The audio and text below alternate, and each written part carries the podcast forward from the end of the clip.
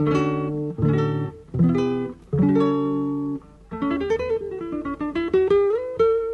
Central 3 apresenta o Cinema Nacional em Revista.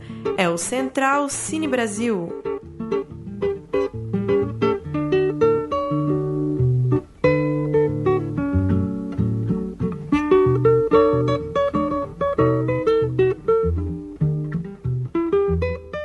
Você ligado na Central 3, hora de mais um Central Cine Brasil, nosso podcast semanal que bate um papo sobre o cinema realizado aqui no nosso país. Esta edição de número 42, chegando ao ar neste 23 de fevereiro de 2017. Eu sou Paulo Júnior, aqui nos estúdios Central 3 em São Paulo. Terei a companhia de Murilo Costa para a conversa de hoje. Tudo bem, Murilo? Tudo certo, Paulo. Legal estar aqui de novo. Vamos nessa. O programa de hoje vai falar de Redemoinho, filme que está em cartaz em todo o Brasil, entrando em mais uma semana. Basta acessar lá a página do Facebook, Redemoinho, o filme, para conferir as salas em que ele está em cartaz. Filme que tem direção de José Luiz Vilamarim, um elenco com grandes nomes do, do cinema atual do Brasil, Irandir Santos, Júlio Andrade, Dira Paz, Cássia Kiss. A fotografia também de um dos maiores é, do nosso cinema, o Walter Carvalho, e o roteiro é do Jorge Moura, roteiro que vai ser um dos assuntos da nossa conversa, porque a gente está ao telefone com o Luiz Rufato, escritor, é, autor de diversos livros. O que a gente vai tratar é, de forma mais próxima é o volume 2 da série Inferno Provisório, O Mundo Inimigo. É, é, de um desses contos, principalmente, e com alguns fragmentos de outros, é, que o Jorge Moura, que o José Luiz Vilamarim formataram a história tratada em Redemoinho. Tudo bem, Rufato? Boa noite. Boa noite, Paulo. Tudo bem com você? Maravilha. É, Rufato, para a gente começar, como é, raramente conversamos com pessoas que não são necessariamente diretores, produtores, atores, queria que você falasse um pouco da sua é, relação com, com o cinema brasileiro atual, se você tem assistido muita coisa? Qual que era a sua relação, de repente, com esses atores que eu citei? Como que foi para você é, é, ter uma, uma participação por, pelo texto que origina o roteiro do filme e ver é, o seu texto entrando aí no meio da cinematografia brasileira de hoje? Pois é, Paulo, assim, na verdade, quer dizer, eu como eu sou um espectador do cinema brasileiro, né? E evidentemente que quando alguém chega perto de você e se propõe a transformar o seu texto em uma outra linguagem, é, como foi no ano passado, no ano passado teve um filme chamado Estive de Lisboa e Lembrei de Você, com direção de José Baraona, diretor português, né? E este ano entrou em cartaz Redemoinha com direção do Zé Luiz Lamarim. É uma, é uma experiência nova, porque afinal de contas você de alguma maneira é, está dialogando né, com uma outra linguagem. Agora, eu tenho para mim, eu sou muito tranquilo com relação a isso. Tanto no caso do cinema, como também os meus livros já viraram peças de teatro. É, eu sempre tive claro para mim assim, que o livro que eu escrevi não me pertence. Ele, o livro pertence ao leitor. O leitor que dá, na verdade, a, a, a vida ao, aos personagens. Ele que imagina que tipo de personagem, como é que é fisicamente cada um deles, onde eles vivem, ele que constrói, na verdade, o imaginário do livro. E seria muito pretensioso, e na verdade para mim seria muito estúpido, eu querer ver no cinema ou mesmo no teatro aquilo que está na minha cabeça como escritor é, é, é colocado da, do jeito que eu pensei. Evidentemente que isso nunca vai acontecer.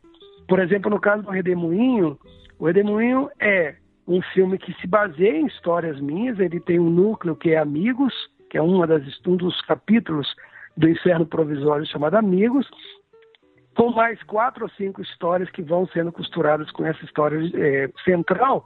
Agora, a, o, os personagens não só são do Zé Luiz Elamarim, mas são do George Moura, que fez o, o, o, roteiro. Cada um dos atores também deu muito dele pessoal ao, para a criação dos personagens. Ou seja, o meu papel nessa história toda é, é pequeno. O meu papel, na verdade, é de ter construído alguma uma, uma narrativa ficcional né, que gerou, que redundou numa outra apreensão, numa outra linguagem. É, fazer mais uma pergunta mais introdutória antes de passar para o Murilo. E qual foi a sua é, reação ao assistir pela primeira vez o filme, Rufato? Diante de tudo isso que você falou, dessa, dessa sensibilidade de não ter nenhuma pretensão de, de querer é, é de querer controlar essa história, essa história está no mundo e ela foi e ela foi início para novas histórias criadas aí pelo Vila Marim, pelo Jorge Moura. Mas a sua reação inicial, como sendo alguém que visualizou muito é, esses personagens todos, qual que foi? Então, uh, eu assim, eu quando assisti, eu assisti na cabine no Rio de Janeiro, junto com o Zé Luiz e com o George, e assim, eu fiquei extremamente emocionado. Emocionado não porque eu estava vendo a, digamos assim, a materialização dos meus personagens, da minha história ali na minha frente, mas porque a história que está sendo contada ali realmente é uma história muito interessante. É, eu quando eu terminei, quando nós terminamos de assistir, eu estava chorando, o Zé Luiz estava chorando, o Jorge estava chorando, e eu disse para ele uma coisa que realmente eu acredito. É um dos melhores filmes de cinematografia brasileira. E eu não estou dizendo isso porque foi baseado em, em história minha de forma alguma. Eu digo isso como espectador de cinema, como alguém que gosta de cinema e que já viu muita coisa no cinema brasileiro. E então, assim, a, a lá, inclusive, assim, a Cataguases, que é a minha cidade natal, que é onde se passa a história original e é onde foi filmado, aquela Cataguases que está lá, evidentemente que é a minha Cataguases, mas é a Cataguases do Zé Luiz, é a Cataguases de cada um dos atores lá e é a Cataguases de todos os espectadores que forem assistir, porque aquela Cataguases, na verdade, não tem a menor importância que seja Cataguases, do meu ponto de vista. Né? Eu acho que é uma história bastante universal, em que cada espectador vai projetar na, na tela as suas próprias experiências, seus próprios desejos, frustrações, enfim, sua própria vida ali. Oi, Rufato, é o Murilo falando, tudo bem? Tudo bem, Murilo. É, Rufato, eu queria fazer uma pergunta para você, que assim, o filme, ele é muito, todo filme é claro, mas ele é muito audiovisual, no sentido de que o som é muito importante e a fotografia é vital também para a história. Tudo isso tem um papel muito importante na narrativa, né, com os silêncios ou pelo barulho até dos trens, das máquinas. A fotografia é muito pensada, com um trabalho fantástico do Walter Carvalho. E ele passa desse simples recorte realista, assim, que muitos filmes ficam, para uma coisa muito elaborada esteticamente e em termos de linguagem, mesmo retratando uma história realista e, e intimista. Queria saber se esse elemento, sim, para você foi uma surpresa, uma coisa que te deixou, é, como você falou, emocionado por ver seu filme, seu livro ali de um jeito tão diferente, ou se isso já ecoava na sua cabeça quando você escreveu a história. Não, na verdade, assim, eu tive muita sorte porque conversando com o Zé Luiz e conversando com o Walter também, é, nós três temos uma, uma visão da arte que eu chamo de formalista. Ou seja, a minha literatura é extremamente formalista. Se você for ler os livros, você vai perceber que assim toda toda a construção, toda a estrutura da história, ela não tem assim nenhuma, é, não há nenhuma concessão tá, à facilidade. É, os personagens, por exemplo, embora sejam pobres, eles não falam tudo errado. Eu não tenho interesse, por exemplo, ali no filme fica claro isso também. Assim, a, a, a, a maneira como a história é colocada é de uma maneira extremamente poética, e isso está presente nos meus livros. E eu sempre digo que eu tive assim, a grande, é, o grande privilégio que eu tive foi de contar com um leitor como o Zé Luiz. O, o Zé Luiz leu minha, a minha história, o Inferno Provisório, com, muito, com muita acuidade. É, e por isso que eu te digo, quer dizer, eu não tive nenhuma participação no filme, nem roteiro, nem nada, não dei nenhuma opinião. Eu tive, na verdade, duas, dois workshops com algumas pessoas que participam do filme, mas foi apenas conversa, né? Então, assim, uh, toda, essa, toda essa apreensão desse universo da poesia, do silêncio, que na verdade é do barulho, da violência, que não é nunca uma violência óbvia. É, o filme é extremamente violento e não tem uma cena que, que, que você vê alguém realmente praticando uma violência. A violência está ali.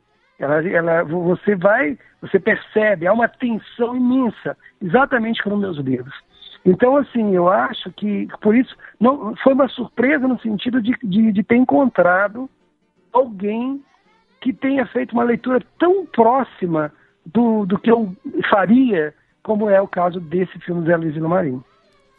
E, Rufato, o que, que você pensa? É, a gente está falando muito disso, dessa ressignificação que um novo olhar dá para a história.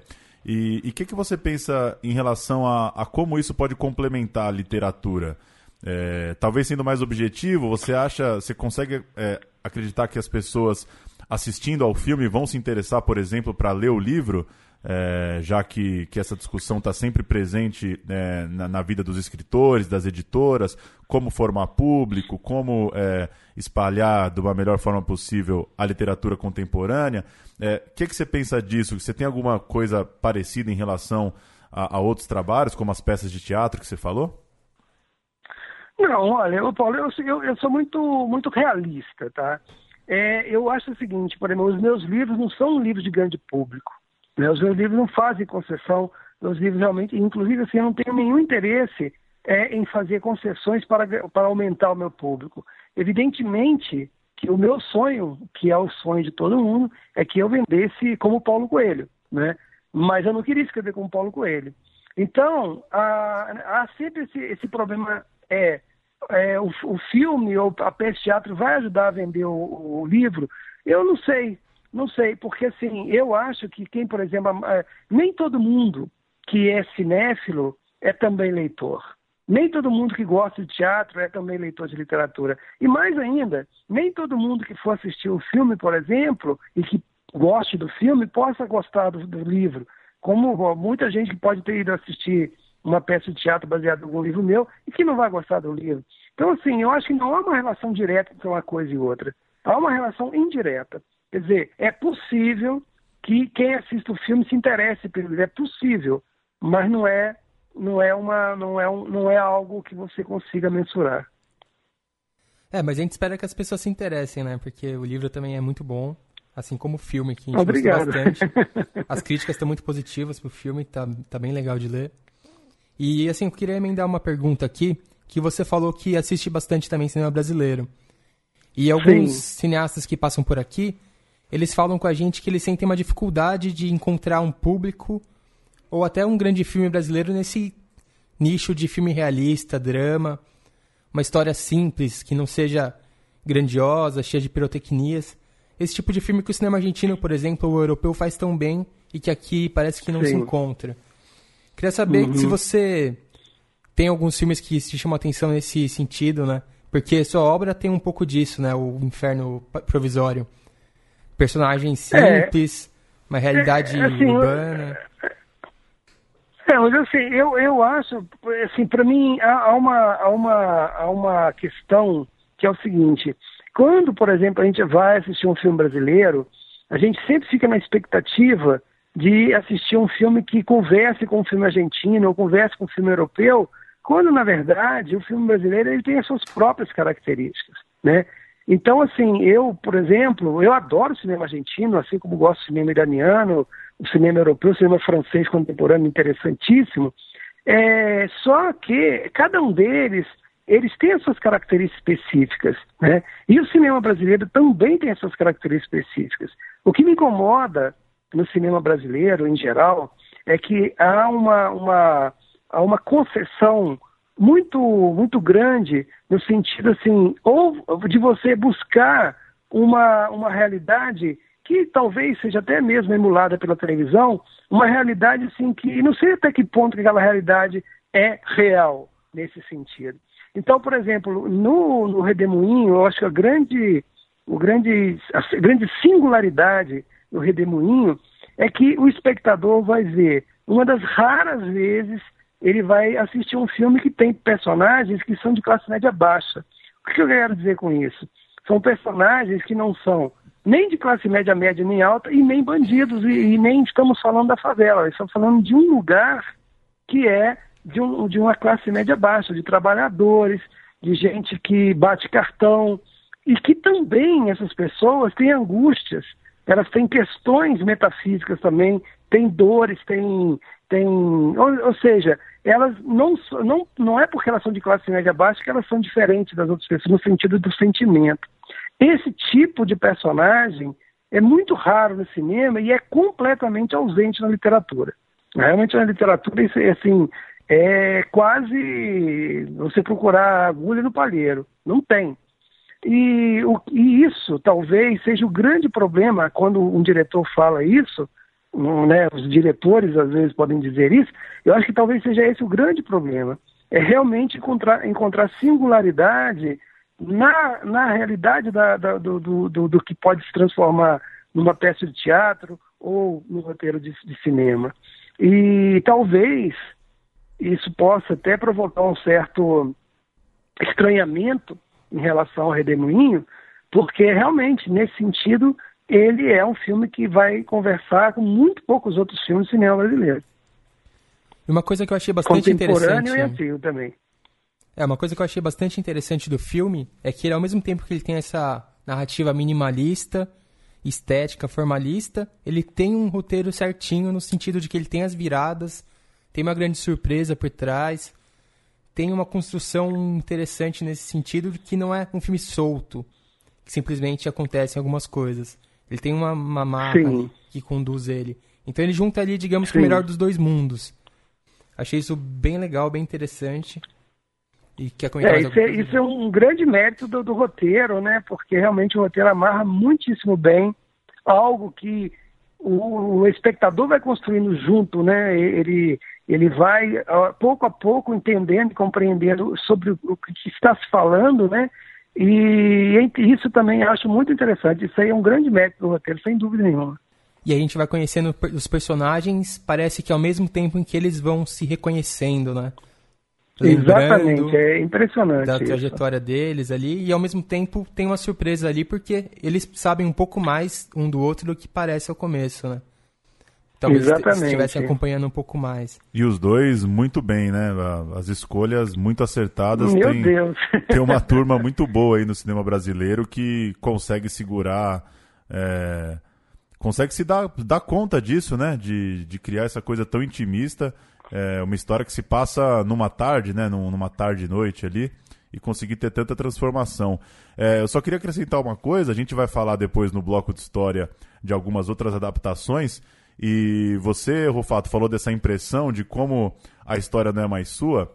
Certa vez eu estava num debate a respeito de adaptações da obra de Guimarães Rosa e a, a palestrante citou, eu depois não fui pesquisar, nunca encontrei isso, mas ela citou que quando o Rosa assistiu pela primeira vez é, Grande Sertão Veredas, o filme na verdade se chama Grande Sertão, é, ele falou: pô, me chamaram para ver um filme épico e eu vi um filme hípico porque ele ficou assustado com o número de cavalos e com ele, ele achou que o filme era um faroeste. E de fato, Sim. quem for assistir Grande Sertão é um tom muito mais é, é, de faroeste do que é, do que ao menos imagino ele pretendia. Mas como é curiosa essa essa essa potência de ressignificação, né? Imagina quantos filmes, é, quantos tipos de filmes é possível fazer com base é, nessa história desses amigos, né, do Luzimar e do Gildo. Acho, também fico contente que, que pelo menos essa, essa versão é muito legal e, nos, e quem conhecia já o livro nos, nos transporta para uma coisa muito bonita, muito é, épica, de certa forma.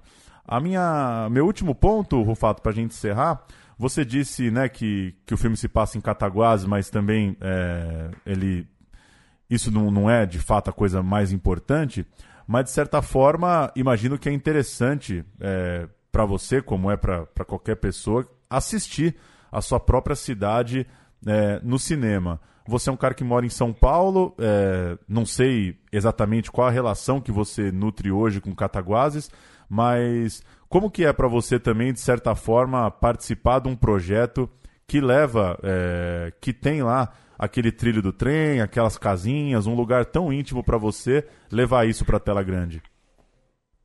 Pois é, é, é, interessante porque de alguma maneira, né, eu estou lá também, né?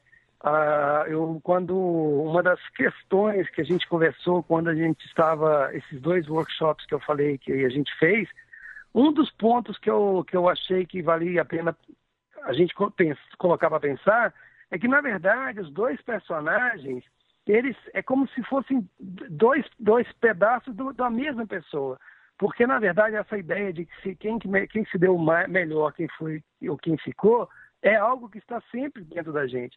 E quando eu, colo, eu vejo lá Cataguases, né, colocado no, na, daquela maneira no cinema, e me reconheço lá, eu também me faço essa pergunta, eu, Luiz Rufato, sabe? Será que realmente foi correto eu, eu ter saído de lá e vindo para São Paulo? Será que era isso mesmo, né? Então, enfim, é muito interessante desse ponto de vista, sem dúvida alguma.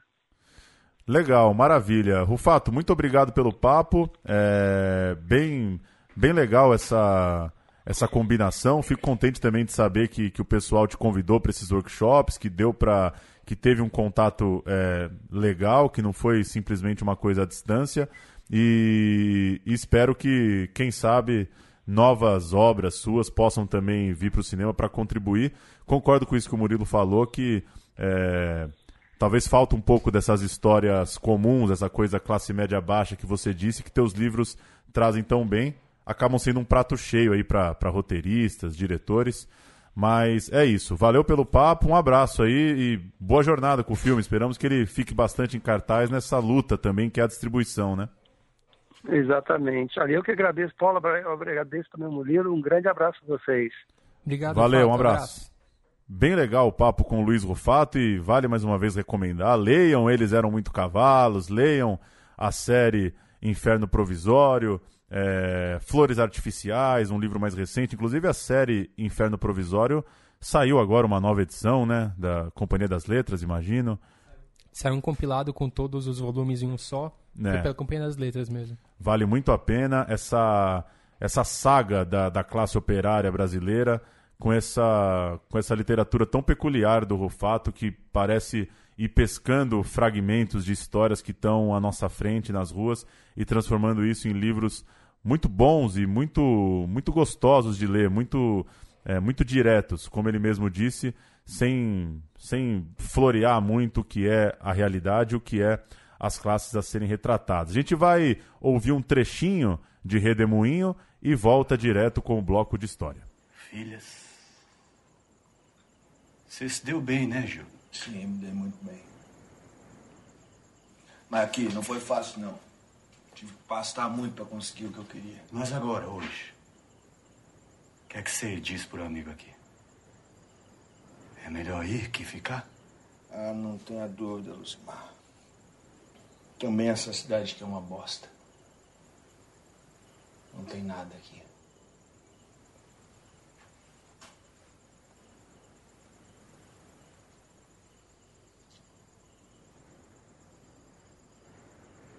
Aqui é uma cidade de merda! Povo é escroto, caralho!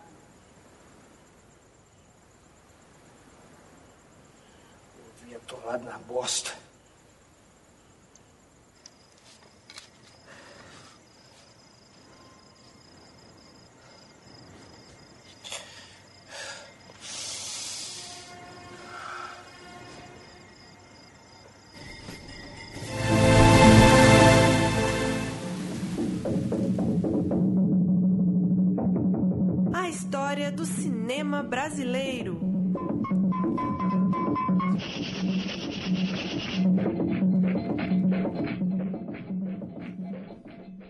cinema brasileiro sempre foi pródigo em adaptações de grandes obras da literatura, principalmente no cinema novo, quando filmes como Macunaíma, de Joaquim Pedro de Andrade, Vida Seca, de Nelson Pereira dos Santos, e São Bernardo, de Dom Risma, apenas para citar alguns exemplos, viraram obras emblemáticas daquele período. Vidas Secas, que é, é para muitos é o grande filme dessa, dessa época, né? Não sei qual é, qual é a sua opinião.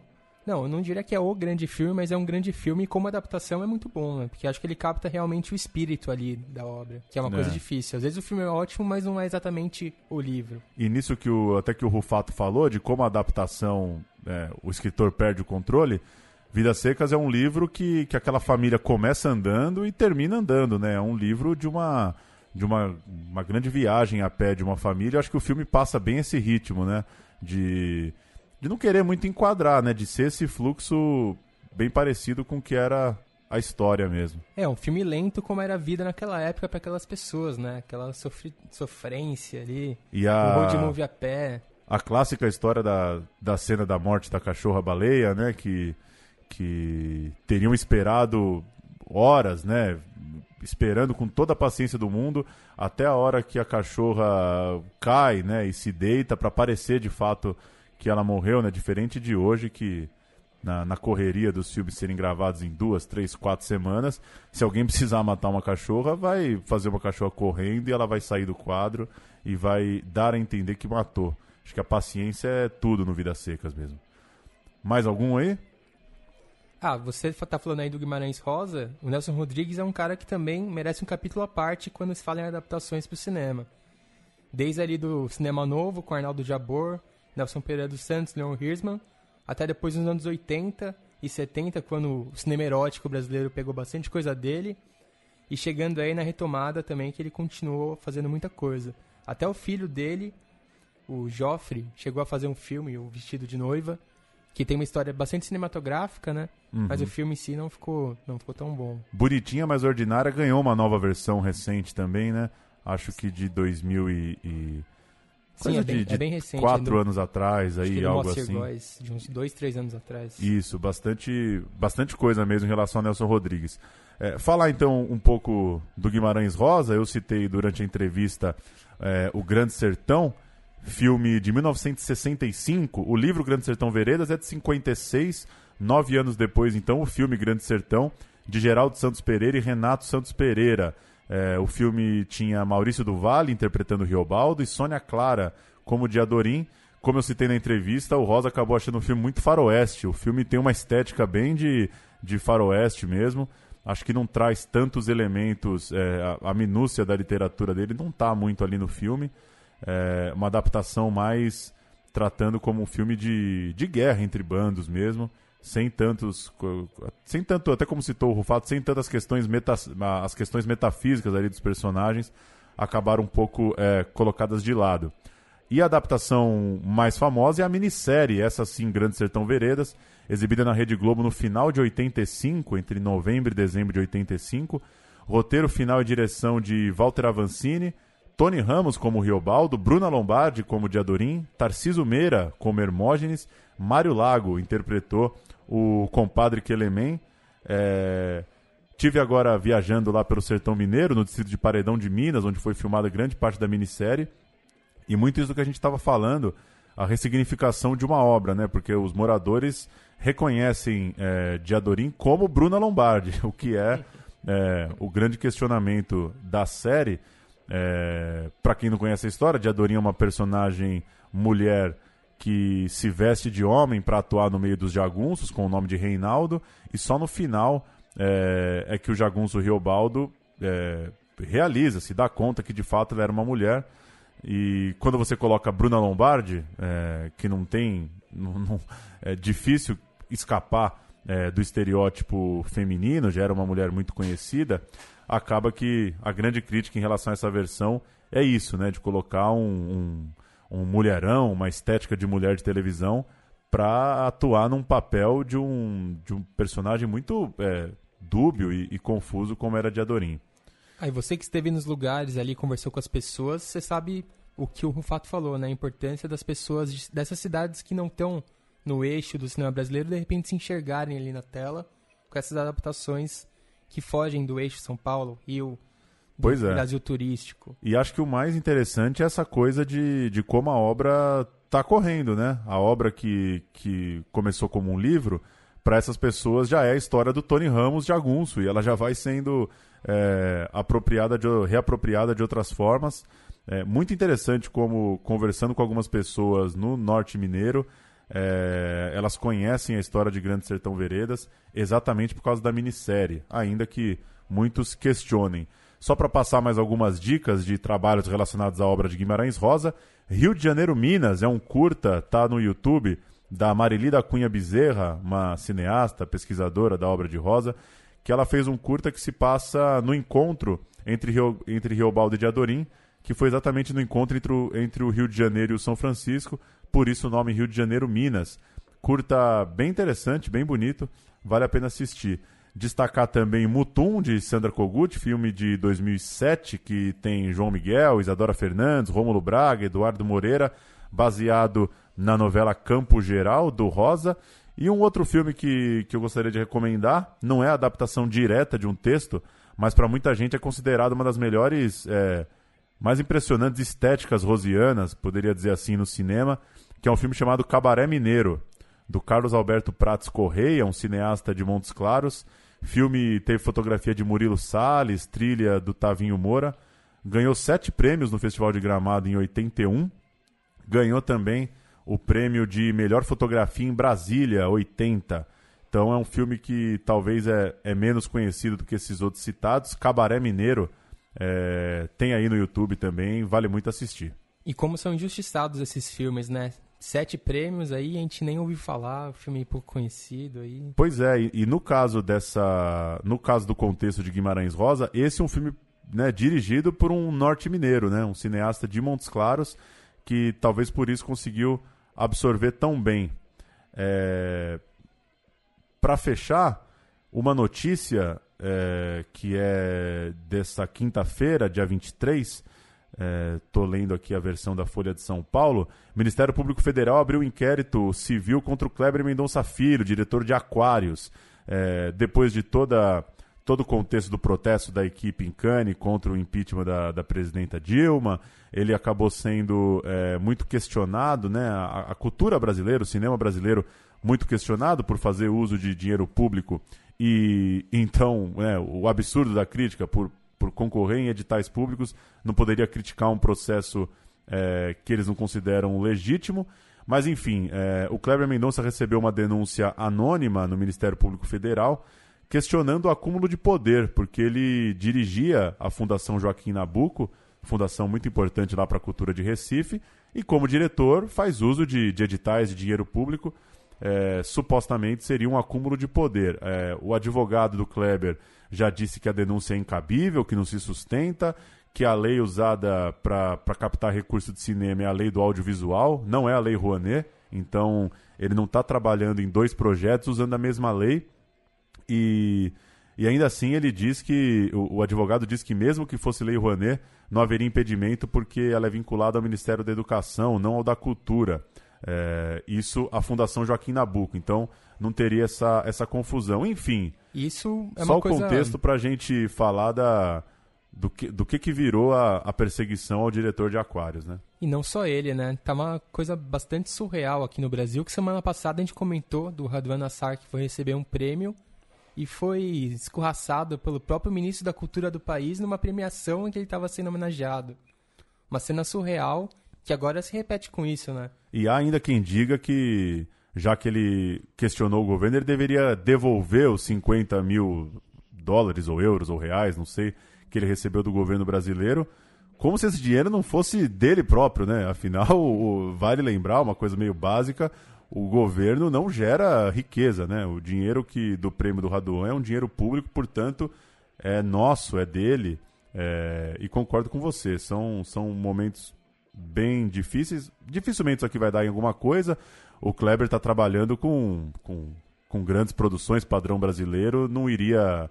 É, é, não imagino que a essa altura, depois de dois filmes de tanto sucesso, iria ter algum problema o cara captar para um filme e trabalhar numa fundação ligada ao Ministério da Educação.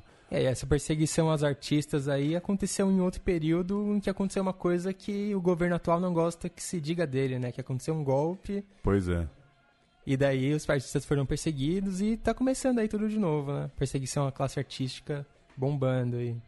E só pra gente fechar, a gente conversava um pouco, né, Murilo, antes do programa, da, de uma possível expectativa, né, que, que principalmente a Europa já tem em relação ao cinema brasileiro. É, notícia também dessa semana, Como Nossos Pais, filme de Laís Bodansky, que é estrelado pela Maria Ribeiro, fez estreia lá em Berlim, é, já foi vendido para 10 países. É, vendas já firmadas para França, Espanha, Grécia, Turquia, Suíça, Polônia, Bélgica, Luxemburgo, Holanda e Tailândia. É, muito legal, né? Ver que mais um filme que possivelmente não vai ter tanta repercussão no circuito brasileiro, tá rodando. Dez países já vão acompanhar o filme da Laís Bodansky. E o Brasil estava muito bem representado no Festival de Berlim, com muitos filmes e filmes que parecem ser ótimos. E talvez a gente não tenha essa noção pela proximidade, mas parece que o Brasil lá fora está pegando um, uma imagem interessante de produtor de filmes. Talvez Também o jeito que a gente vê a Argentina hoje, a gente seja visto dessa mesma forma para outros países. Lembrando só que esse é o quarto longa de ficção da Laís Bodansky. Bicho de Sete Cabeças em 2000, Chega de Saudade em 2007, As Melhores Coisas do Mundo em 2010. Já vai construindo aí uma, uma cinematografia também respeitada. É isso então, Murilo. Valeu, até a próxima. Valeu, Paulo. Podcast Central Cine Brasil, você assina no seu feed do celular ou acompanha toda quinta-feira em central3.com.br. Até a próxima edição. Tchau.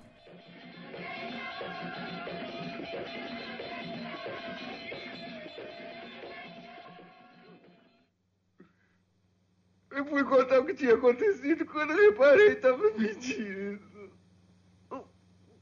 Macunaíma melhorou da gripe, mas ainda continuava sem coragem de procurar o gigante pessoalmente.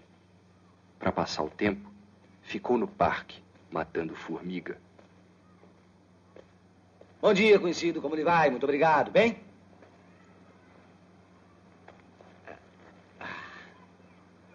Se quiser, eu te vendo meu pato. E o que, que eu vou fazer com esse bicho fedorento? É, tá com cheirinho, sim. Mas é coisa muito boa.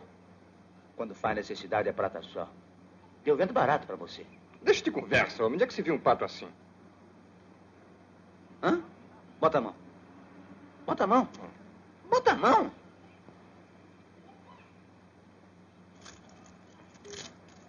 Ih, rapaz! Dinheirinho! Tá vendo? E ajuntando a gente. A gente fica riquíssimo. E eu vendo barato pra você. Quanto? 400 contos. 400? Então não posso, só tem 30. Então, pra ficar freguês, eu deixo por 30 pra você. É, peraí. 5, 10, 15, 20, 25, 30. Me dá. Obrigado. Não tem de quê, conhecida. Até logo.